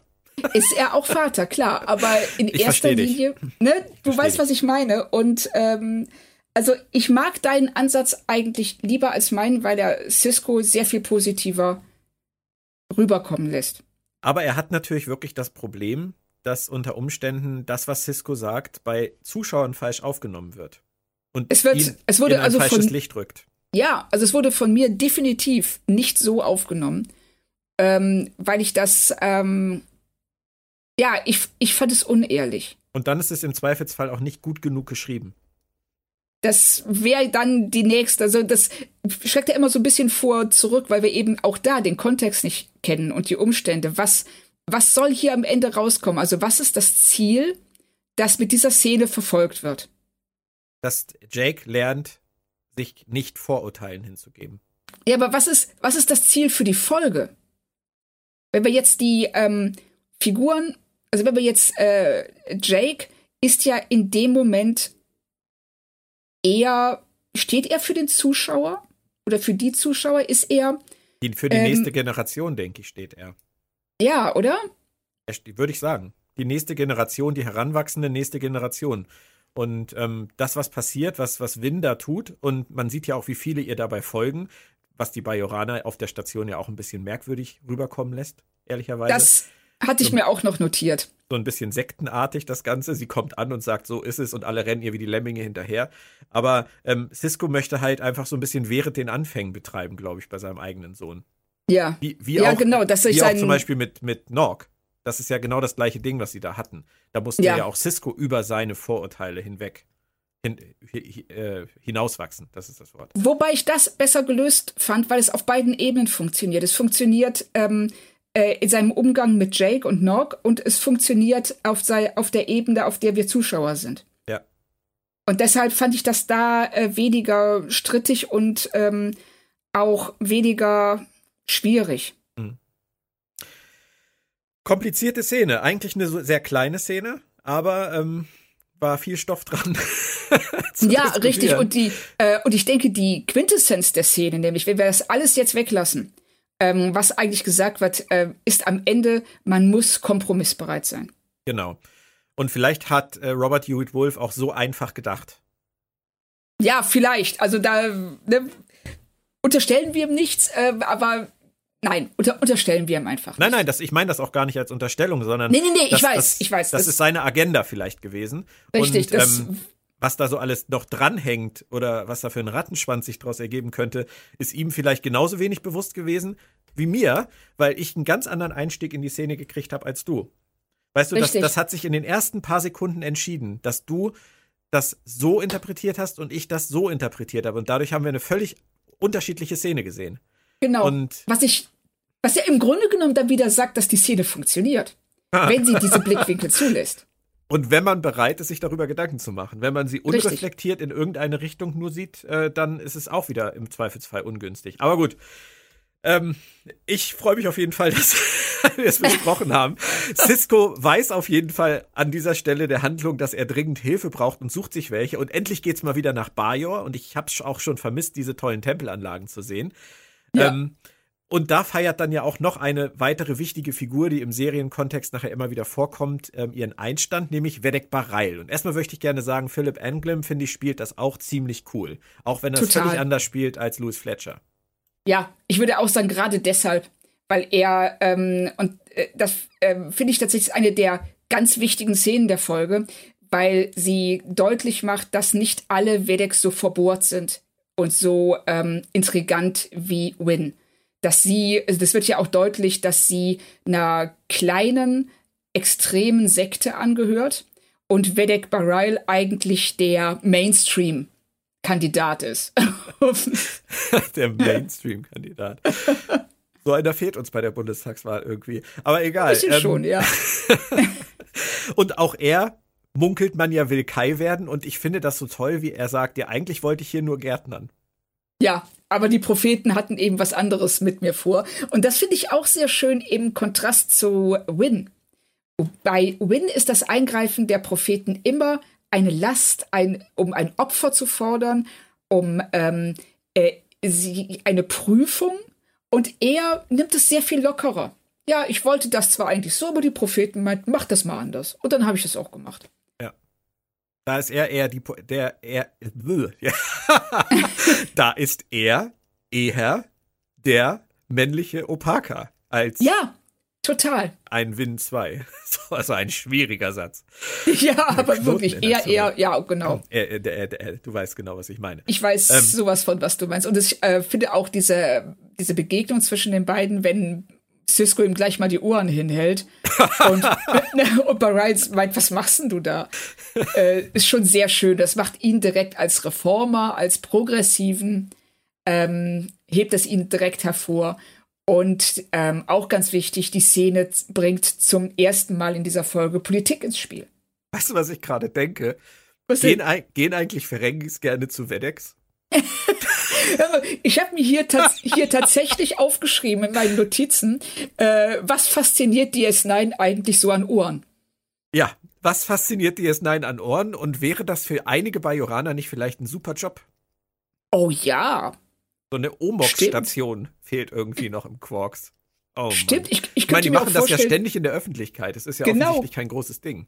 Also, ich könnte mir auch vorstellen, dass die Ferengi irgendwie massenhaft äh, konvertieren zur Religion der Bajoraner. oh, der wöchentliche Besuch im Tempel steht wieder an. Oh, oh, kannst, du, kannst du dir einen Ferengi-Kai vorstellen? Großartig. Ja, aber das, das würde sich ja nicht lohnen. Es lohnt sich ja nur, wenn man hingehen kann und erstmal hier nach dem Park geguckt wird. Das so lange Richtig. wie möglich und so intensiv wie möglich. Aber wir verlassen diesen schmalen Grat ähm, und gehen auf einen anderen, nämlich den zwischen Glaube und Politik. Auf dem wandelt Bareil auch sehr viel virtuoser, als ich das gedacht hätte. Also erst sagt er, ich wollte nur Gärtnern, aber dann plötzlich zeigt er Cisco auf, ich kann dich gerade hier nicht unterstützen, weil das wäre ungünstig für meine Kandidatur. Das fand ich auch sehr spannend. Das fand ich auch.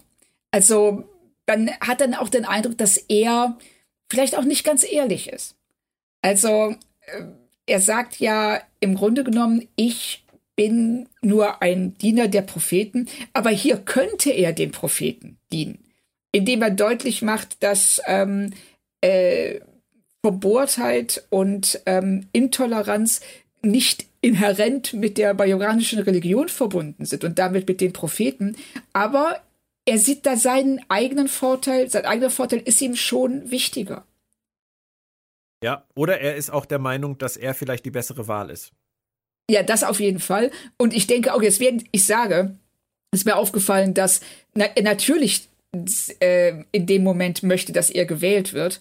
Und gar nicht mal aus egoistischen Gründen, sondern eben weil die Alternative Vedek Win wäre. Ja. Das stimmt. Könnte ich total nachvollziehen. Würde ich auch Barai ja. zutrauen. Jetzt Absolut. kommt meine Hassszene der Folge, Claudia. Okay. Auf der Station fehlen nämlich plötzlich einige bajoranische Crewmitglieder. Die sind alle krank. Oh ja. Und Kira geht da so drüber hinweg. So nach dem Motto, ja, ist das ein Wunder? Und ich mag es einfach nicht, wie sie Kira hier zeichnen. Nein, überhaupt nicht. Das, ähm, also da sind wir, da, da bin ich bei dir. Also ich habe jetzt, ähm, ich erhebe ich erheb die jetzt mal in den Stand meiner Nummer 1 Hassszene, weil du mir die andere Szene gut erklärt hast. und, das, und ich die jetzt gar nicht mehr so schlimm finde wie vorher. Aber diese Szene hier ist schlimm. Ja. Ich finde halt auch einfach, Kira und Cisco waren weiter. Ja. Als und sie das hier sie, schreiben. Ja, und sie immer wieder in dieser ähm, Staffel, was auch echt frustrierend ist, hast du den Eindruck, sie ähm, neben die Beziehung zwischen den beiden bringen sie einen Schritt voran. Sie bezeichnen sich als Freunde. Sie mhm. ähm, gehen aufeinander ein, sie öffnen sich äh, füreinander und dann kommt wieder so ein Ding. Also da knallt Kira Cisco vor den Kopf. Natürlich streiken die, was hast du denn erwartet? Aber auch in so einem sehr zickigen und aggressiv, ähm, ja, wie soll man sagen, amüsierten Ton fast schon. Ja, und das vor allem eine Folge nach Dewitt. Ja, genau. Wie passt ja. das zusammen? Ja, das passt gar nicht zusammen, leider. Ähm, aber das ist das, was man wirklich als, als Kröte der ersten Staffel sozusagen, denke ich, schlucken muss. Da Richtig. haben sie einfach keine Linie gehabt. Und ähm, was mich dann überrascht hat in der nächsten Szene, dann haben sie so eine Gruppenrunde bei Cisco im Büro. Da sind auf einmal alle da. Cisco, Begier, Dex, ja. Odo, Kira, O'Brien und die stehen alle wie die Hühner auf der Stange. Mal, also spätestens musste, da brauchte man einen Besprechungsraum, oder? Ja, ich musste so lachen, weil du merkst wirklich, der Livingston, der stand vor diesem Set und hat gesagt, wie kriege ich die da alle unter? Wie kriege ich die? Und entscheidet sich für dieses Gruppenfoto. So sieht das ja aus. Das sieht wirklich aus wie diese Fotos, die du auf Cons kaufen kannst, wo alle unterschreiben sollen. Ja. Und also das, das war schon echt lustig. Ja. Ja, da wird irgendjemand am Set gesagt haben, Leute, wir brauchen einen Besprechungsraum. Ja. Das geht so Richtig. nicht. Die können Der- nicht alle hier Set- in einer Reihe vor dem Pult stehen. Ja, dieser Büroset ist einfach viel zu klein. Aber das haben sie vorher auch noch nie in der Form gemacht. Ich meine, es war auch völlig unnötig, weil die meisten von denen, die da stehen, gar nichts sagen. Ja, und das habe ich mich auch gefragt, wieso stehen alle da? Das, ähm, und sie hatten vorher, haben sie es ja immer ganz gut gelöst. Sie haben ja die Bank, die da an der Wand steht, sie haben Ciscos Schreibtisch und dann saßen immer zwei, drei Leute auf dieser Bank rum, irgendjemand stand davor. Und dann hattest du eben wenigstens einen Kreis, in dem die Leute sich unterhielten und nicht diese ähm, Fotosituation. Aber was immerhin diese Szene für mich gebracht hat, war nämlich, dass mir in dem Moment wie Schuppen von den Augen fiel, dass Nila fehlt in dieser Szene. Und die schleicht ja sonst die ganze Folge immer um O'Brien rum. Ja. Also, wer es noch nicht geschnallt hatte, dass Nila diejenige ist, auf die eigentlich alle roten Pfeile deuten, hat es, glaube ich, da spätestens verstanden. Richtig. Und man sieht sie ja vorher auch die ganze Zeit im Hintergrund. Wenn ähm, Cisco und O'Brien sich unterhalten, äh, äh, sitzt sie ein Stück entfernt mit Riesenohren und hört zu. Und äh, sie ist die ganze Zeit bei O'Brien, wenn er, und wenn, selbst wenn sie nicht bei ihm ist, redet er über sie. Und das geht ja dann auch sofort so weiter. Nach dieser Gruppenfotoszene sitzen Nila und O'Brien so schön da zusammen und Nila schmeißt sich ran. Oder bilde ich als Mann mir das nur ein? Du als Frau. Nein, ich, ich habe das ganz genauso verstanden. Also, dass sie sagt so, ähm, auch mit dieser, sie begibt sich erstmal voll in die Opferrolle. Sie sagt so, ach ja, die anderen Sternenflottenoffiziere sind ganz gemein und arrogant, aber du bist voll nett. und und bei O'Brien gehen die Alarmsirenen los. Ja, aber immerhin. Richtig. Und Ist ich ja, glaube, ja das auch ist der Moment auch. typisch Bitte? Mann. Ist ja auch nicht gerade typisch Mann.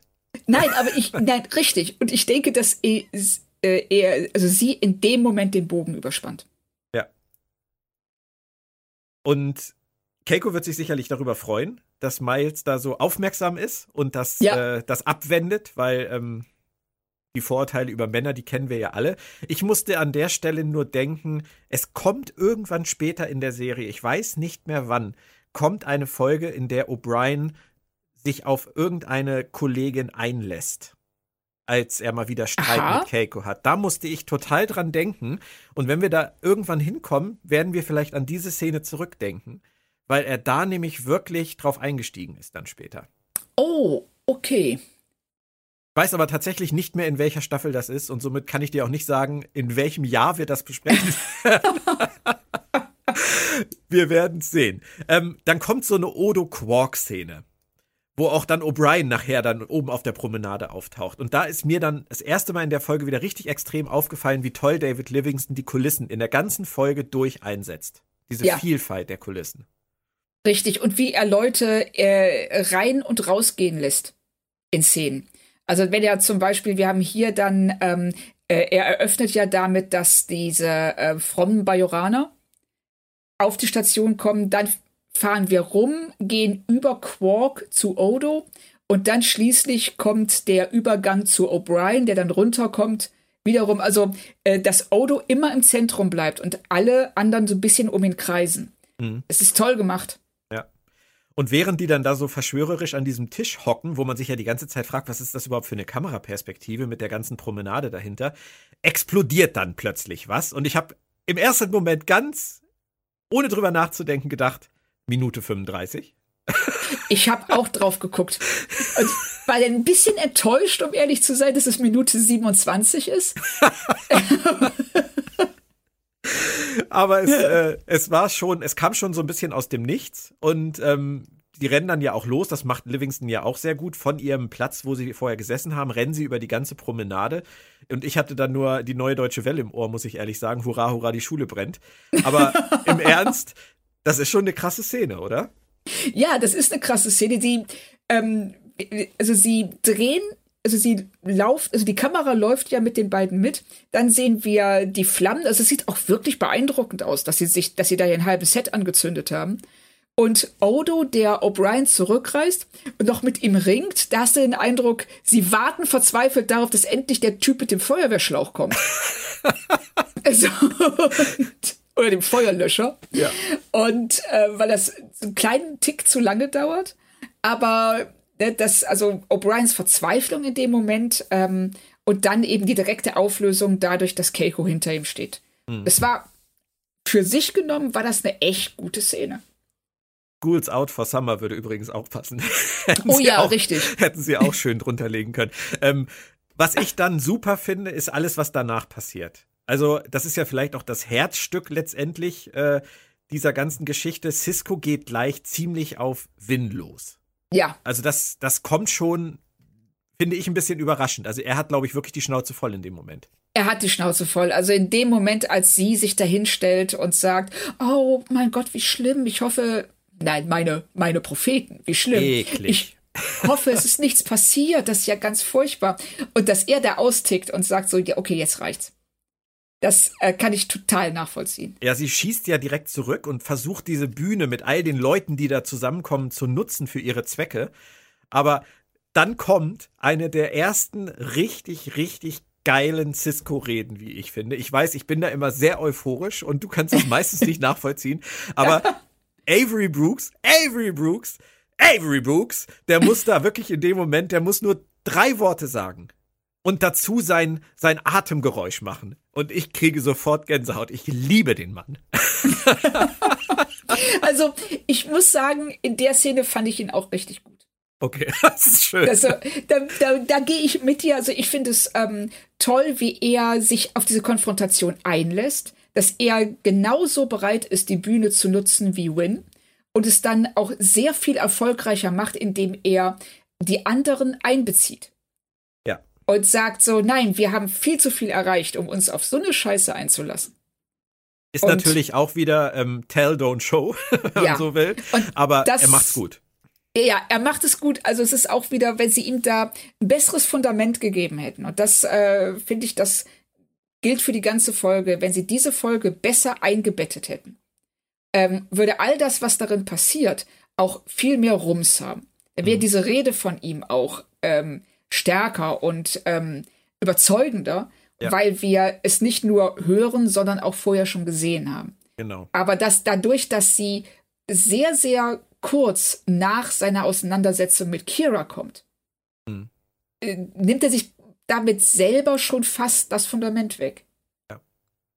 Ja. das ist halt so eine Szene, wenn die gut vorbereitet ist, dann springen wir vom Fernseher auf und sagen, jawohl, genau. recht hat er der Mann.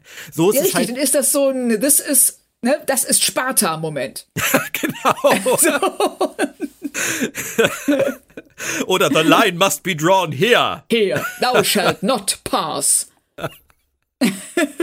Nein, ich verstehe genau, was du meinst. Aber auch an sich, also ohne diese Vorarbeit, die Szene funktioniert.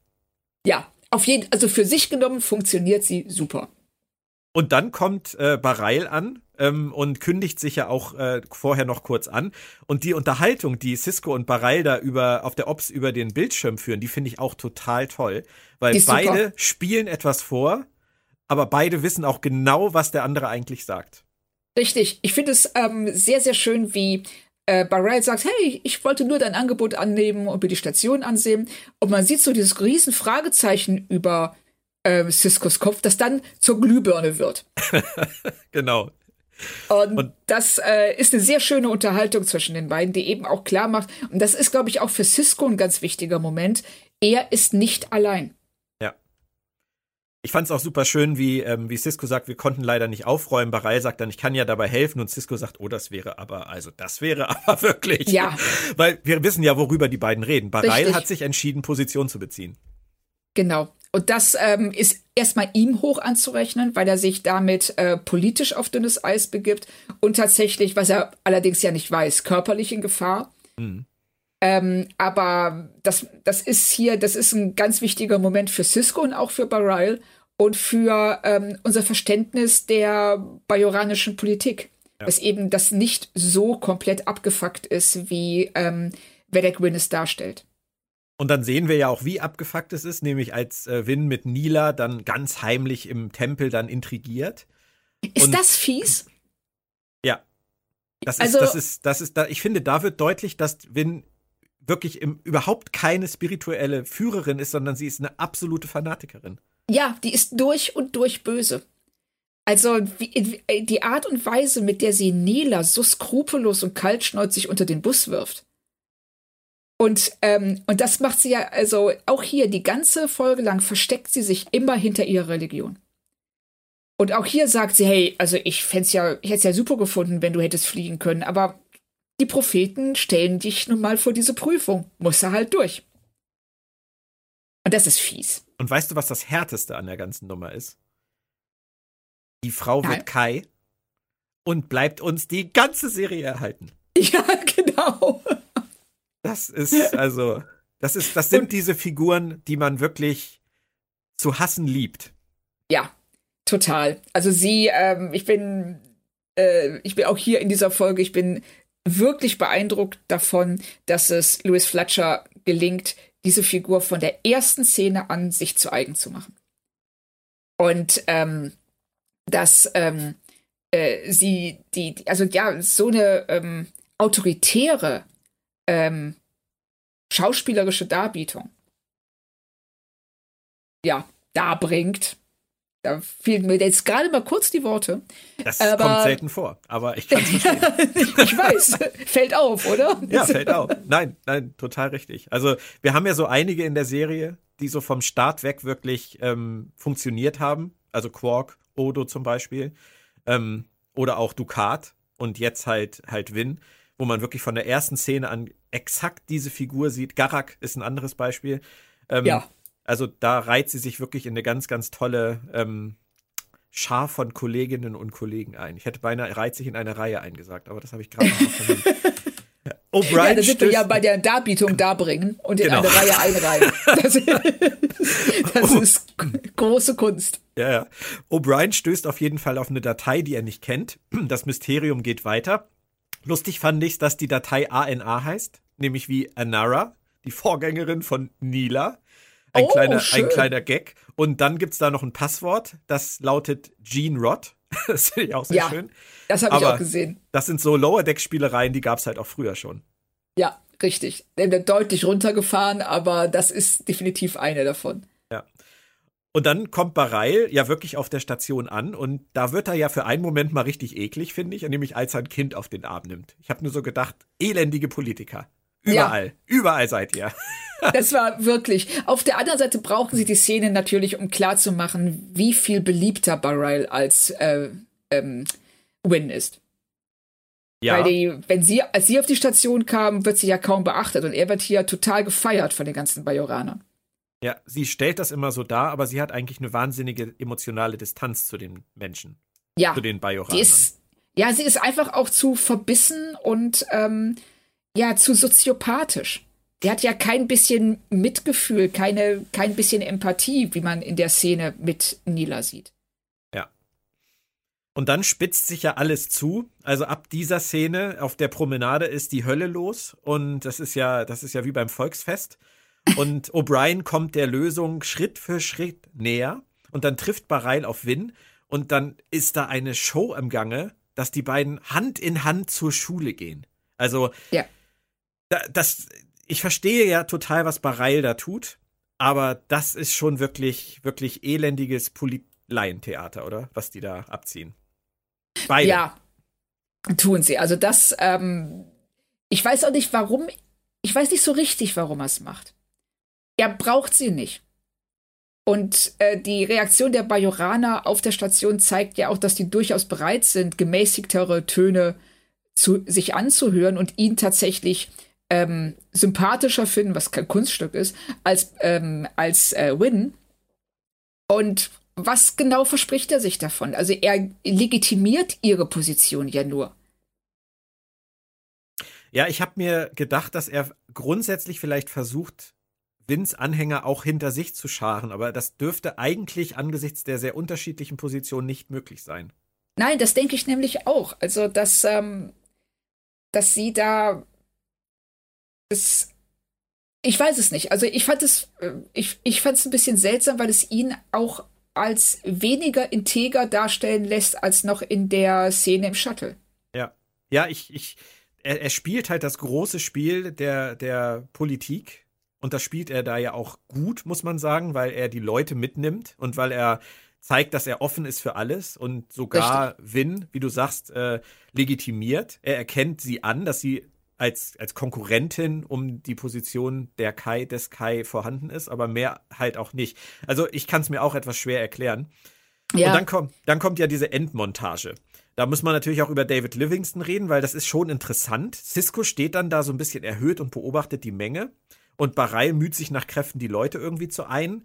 Und dann schleicht Nila durch die Menschenmasse. Und zwar, und das ist echt ungewöhnlich, selbst in den 90ern fand ich war es ungewöhnlich, weil es so 80er ist, in Zeitlupe. Ja, was? Also, das ist eine Szene, die, ähm, die funktioniert einfach nicht. Nee, funktioniert weil, für dich nicht? Nein, sie, nein, sie funktioniert für mich nicht, weil sie ähm, durch Ciscos Blickwinkel den Eindruck erweckt, dass er Nila viel früher sieht, als er sie tatsächlich sieht. Und dann haben wir wiederum so einen Moment, wo er eine, aus einer anderen Perspektive aus, aufgenommen wird und wir gar nicht mehr wissen, wo Nila ist. Da verlieren wir als Zuschauer ganz kurz die Orientierung. Dann kommen wir zurück. Wir haben diese Zeitlupensequenz von ihr. Wenn er, aber als er die Augenbraue hebt, ist das keine Zeitlupe mehr. Dann haben wir wieder die Zeitlupe. Und das war ganz, ganz schräg inszeniert. Okay, also für mich hat sie etwas besser funktioniert als für dich. Ich habe mich nur die ganze Zeit gefragt, warum Zeitlupe? Das ist ja, für mich irgendwie, auch. das ist für mich so eine Krücke, weißt du? Ja, richtig, um, Dramat um Dramaturgie, um Spannung aufzubauen, die eigentlich gar nicht nötig ist, weil wir haben ja schon durch den Schnitt und Gegenschnitt mit O'Brien, der ähm, äh, der Lösung auf die Spur kommt und dann gleichzeitig, während sich das Problem äh, anbahnt, äh, ihm eben nachjagt, und das hätten sie gar nicht gebraucht. Ich, ich fand es ganz, ganz, ganz seltsam inszeniert. Ich habe mir gedacht, ähm, vielleicht haben sie das Ganze ja auch in der Nachbearbeitung erst verlangsamt. Vielleicht hat die Szene, so wie sie sie gedreht haben, ihnen nicht ausreichend funktioniert, nicht ausreichend dramatisch funktioniert. Das würde ich, ähm, da wäre ich tatsächlich bei dir, dass ich da, dass das wahrscheinlich ist, weil es ist so eine ähm, seltsame Inszenierung, auch was, was Livingston zumindest in keiner Folge, in die ich mich von ihm erinnere, gebraucht hat. Nee. Das eben. ist seine, er hat einen ganz anderen Ansatz. Ich glaube auch nicht, dass, wenn es geplant gewesen wäre, das in Zeitlupe zu machen, dass sie ähm, Cisco hätten dieses No rufen lassen. Weil ja. dieses verlangsamte No, das ist ja nun auch irgendwie, es ist, das, das ist halt so ein bisschen Fanfilm-mäßig, finde ich. Das ist. Ja, oder Family komisch. Guy. Ja. Das also, ist, ist interessant, was sie da sich bei gedacht haben. Ähm, lässt sich wahrscheinlich nicht mehr so ganz aufklären. Aber wie gesagt, es funktioniert für mich trotzdem ganz gut. Auch wenn es eine sehr, sehr schräge Entscheidung ist, da hast du schon recht. Ja, also es funktioniert, der Inhalt der Szene funktioniert für mich super. Ja. Ähm, die Inszenierung, ich weiß nicht genau, welchen Zweck die erfüllen soll. Und da, an dem Punkt, checkt ja auch dann wirklich Kira mal wieder, ähm, was Sache ist und dass Win fehlgeleitet ist und geht auch zu ihr hin. Aber Kira lernt in dieser Staffel zumindest wirklich immer nur auf die harte Tour, oder? Ja. Also es ist was, ähm, also sie ist so die Art Mensch, du kannst ja nicht sagen, fass die Herdplatte nicht an, die ist heiß. Sie muss sie zuerst, zuerst die Hand drauflegen, bevor sie sagt, oh, die ist ja he echt heiß, ich fasse ab jetzt keine Herdplatten mehr an. Ja.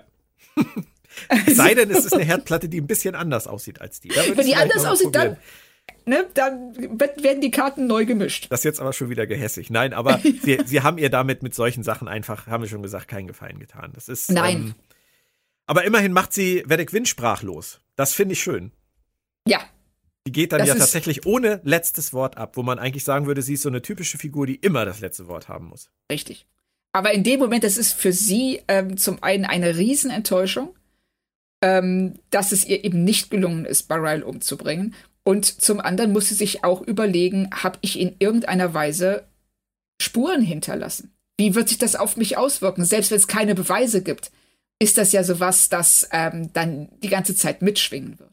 Und das thematisieren sie ja sogar noch, nämlich in dieser Abschlussszene genau. auf der Ops mit einer sehr nachdenklichen Kira. Die Szene mag ich dann auch wieder lieber, wenn man ja. den ganzen Ballast mal weglässt.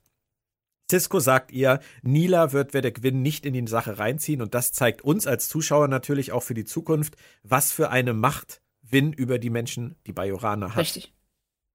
Wie, ja, was, welcher, wie groß der Fanatismus ist.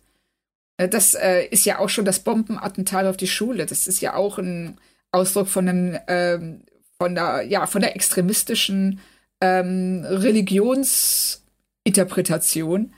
Und jetzt hier, ähm, dass Nela ähm, bereit ist, sich selbst zu opfern, um und noch jemanden umzubringen.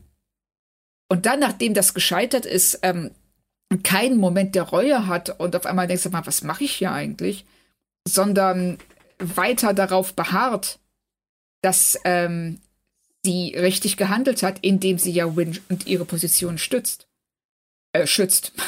Das ist schon heftig. Also, wo kommt das her? Also, das, ich bin gespannt, wie wir Win jetzt ähm, in der nächsten Zeit oder wenn wir uns die zweite Staffel ansehen, wie Win darüber kommt.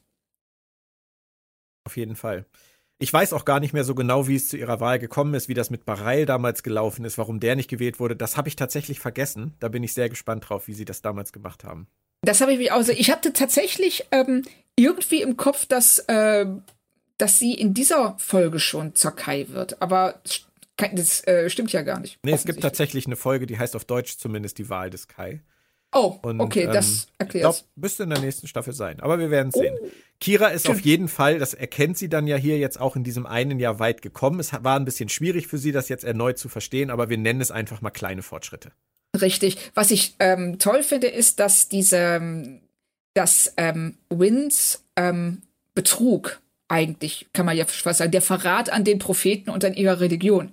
Weil ich kann mir nicht vorstellen, dass ähm, äh, wahllos Leute umzubringen oder sehr gezielt Leute umzubringen Teil der Religion ist, dass Kira in dem Moment ähm, nicht mehr spricht vom ähm, Himmelstempel, sondern einfach sagt, ich, ich stehe hier auf einer Station und guck mir some wormhole, irgendein Wurmloch an. Und dann Cisco unterbricht und sagt, nein, nein, den Himmelstempel.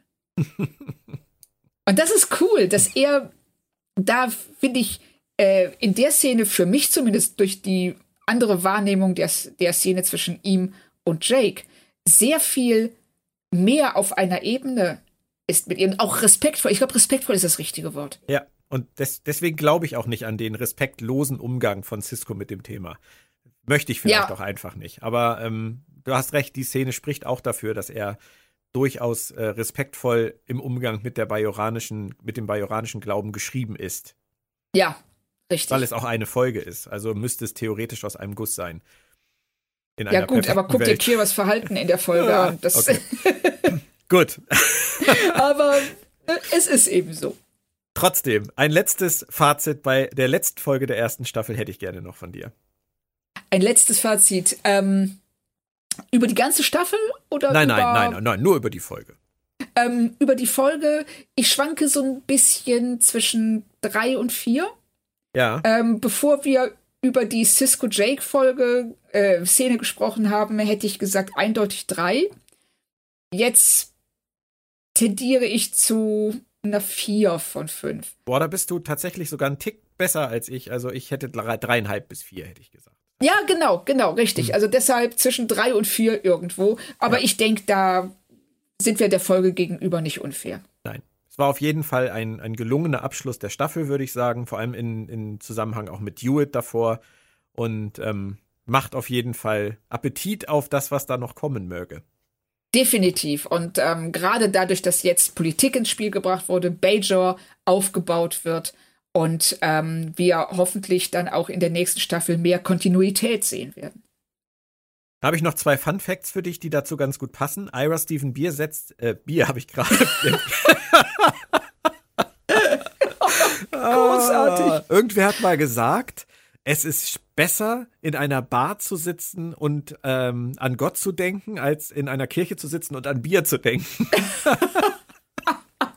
Aber Ira Stephen Bear, wollen wir ihn mal nennen, setzte sich damals dafür ein, hier keinen Cliffhanger zu machen, obwohl das ja damals durch TNG echt schon üblich war. Und ich finde das total gut, wie er das begründet hat. Sein Credo dazu ist nämlich, ich mag Cliffhanger und ich weiß auch, dass die Leute das mögen, aber sie sind halt oft nur ein Gimmick. Und wenn du keinen guten Grund findest, dieses Gimmick einzusetzen, warum sollte man es tun? Absolut. Hat er absolut recht. Finde ich wirklich ja. gut. Und Weil nichts ist schlimmer. Nein, auch viel besser. Richtig. Und nichts ist schlimmer, wenn du tatsächlich die Folge beendest oder die Staffel damit, dass jemand von einer Klippe hängt, im wahrsten Sinne des Wortes. und ja. du fängst die nächste Staffel damit an, dass der loslässt und der Boden ist 20 Zentimeter entfernt. genau. Und dazu passend, eine Idee damals war nämlich, mit dieser Folge hier ein Crossover mit TNG zu machen, in dem Cisco und Picard gegen eine kardassianische Invasion gekämpft hätten. Oh, wow. Man entschied sich damals aber dagegen und für mehr Eigenständigkeit innerhalb der Serie. Gute Entscheidung, oder? Ja, doch, gute Entscheidung. So gern ich die Folge gesehen hätte. Picard, Cisco gegen die Cardassianer. Aber es ist die richtige Entscheidung. Hm. Gut, gut. Das waren sie, die ersten 20 Folgen. Und wie wir gehört haben, kommt da dann ja auch noch eine Fortsetzung, was mich natürlich sehr freut. Mir hat das wirklich die ganzen fünf Monate sehr viel Spaß gemacht. Vielen Dank. Mir auch. Also mir auch. Also ich bin immer noch sehr froh, dass du die Idee hattest und ähm, dass wir es auch durchgezogen haben. Ja. Jetzt müssen wir es nur noch weiter durchziehen. sind ja nur noch sechs Staffeln. Genau, es sind ja nur noch sechs Staffeln. Und äh, nach der nächsten können wir sagen, es sind ja nur noch fünf. Und irgendwann kippt es. Und dann sagen wir, Mensch, wir haben ja schon mehr geschafft als. Ja. Richtig. Und dann werden wir sagen, oh nein, es sind ja nur noch drei Staffeln, nur genau. noch zwei. Aber das liegt noch ein bisschen in der Zukunft. Ich habe noch eine ganz kurze Info in eigener Sache. Ähm, klingt jetzt wie eine Werbesendung, ist auch eine. Nächste Woche ist nicht nur der 55. Star Trek Geburtstag, sondern nächste Woche am 8. September erscheint auch mein neues Buch, die Star Trek Chronik Band 2 über Raumschiff Enterprise, die Originalserie, 536 Seiten, die ganze Geschichte zur Originalserie, Rezensionen zu allen Folgen, auch zu den Folgen der Zeichentrickserie und ganz viele tolle Themen drumherum, zum Beispiel auch was den Romansektor angeht, was Vanguard angeht. Dazu haben wir ein Interview mit Joe und John Trimble, die haben auch ein Vorwort geschrieben. Es gibt noch ein Vorwort von Mike Hillenbrand. Und es gibt auch noch Interviews mit ganz anderen spannenden Leuten, zum Beispiel mit dem Vanguard-Autorentrio David Mack und Co. Da solltet ihr unbedingt reinlesen. 8. September, am besten bei www.ifubshop.com Druck.com. Denn die erste Auflage, die kam diese Woche aus der Druckerei und die ist bis auf 80 Bücher schon vergriffen. Ich musste schon nachbestellen, das dauert allerdings zwei Wochen. Also wer von diesen 80 Büchern, die bei mir hier noch im Lager liegen, noch was haben möchte, ifubshop.com. Da habt ihr dann nächste Woche die Chance, euer Exemplar zu kriegen. So, das zur Werbung. Wir kommen Anfang nächster Woche wieder mit der USS Cerritos und ihren neuen Abenteuern. Da heißt es ja so schön, wie heißt die Folge nochmal, Claudia?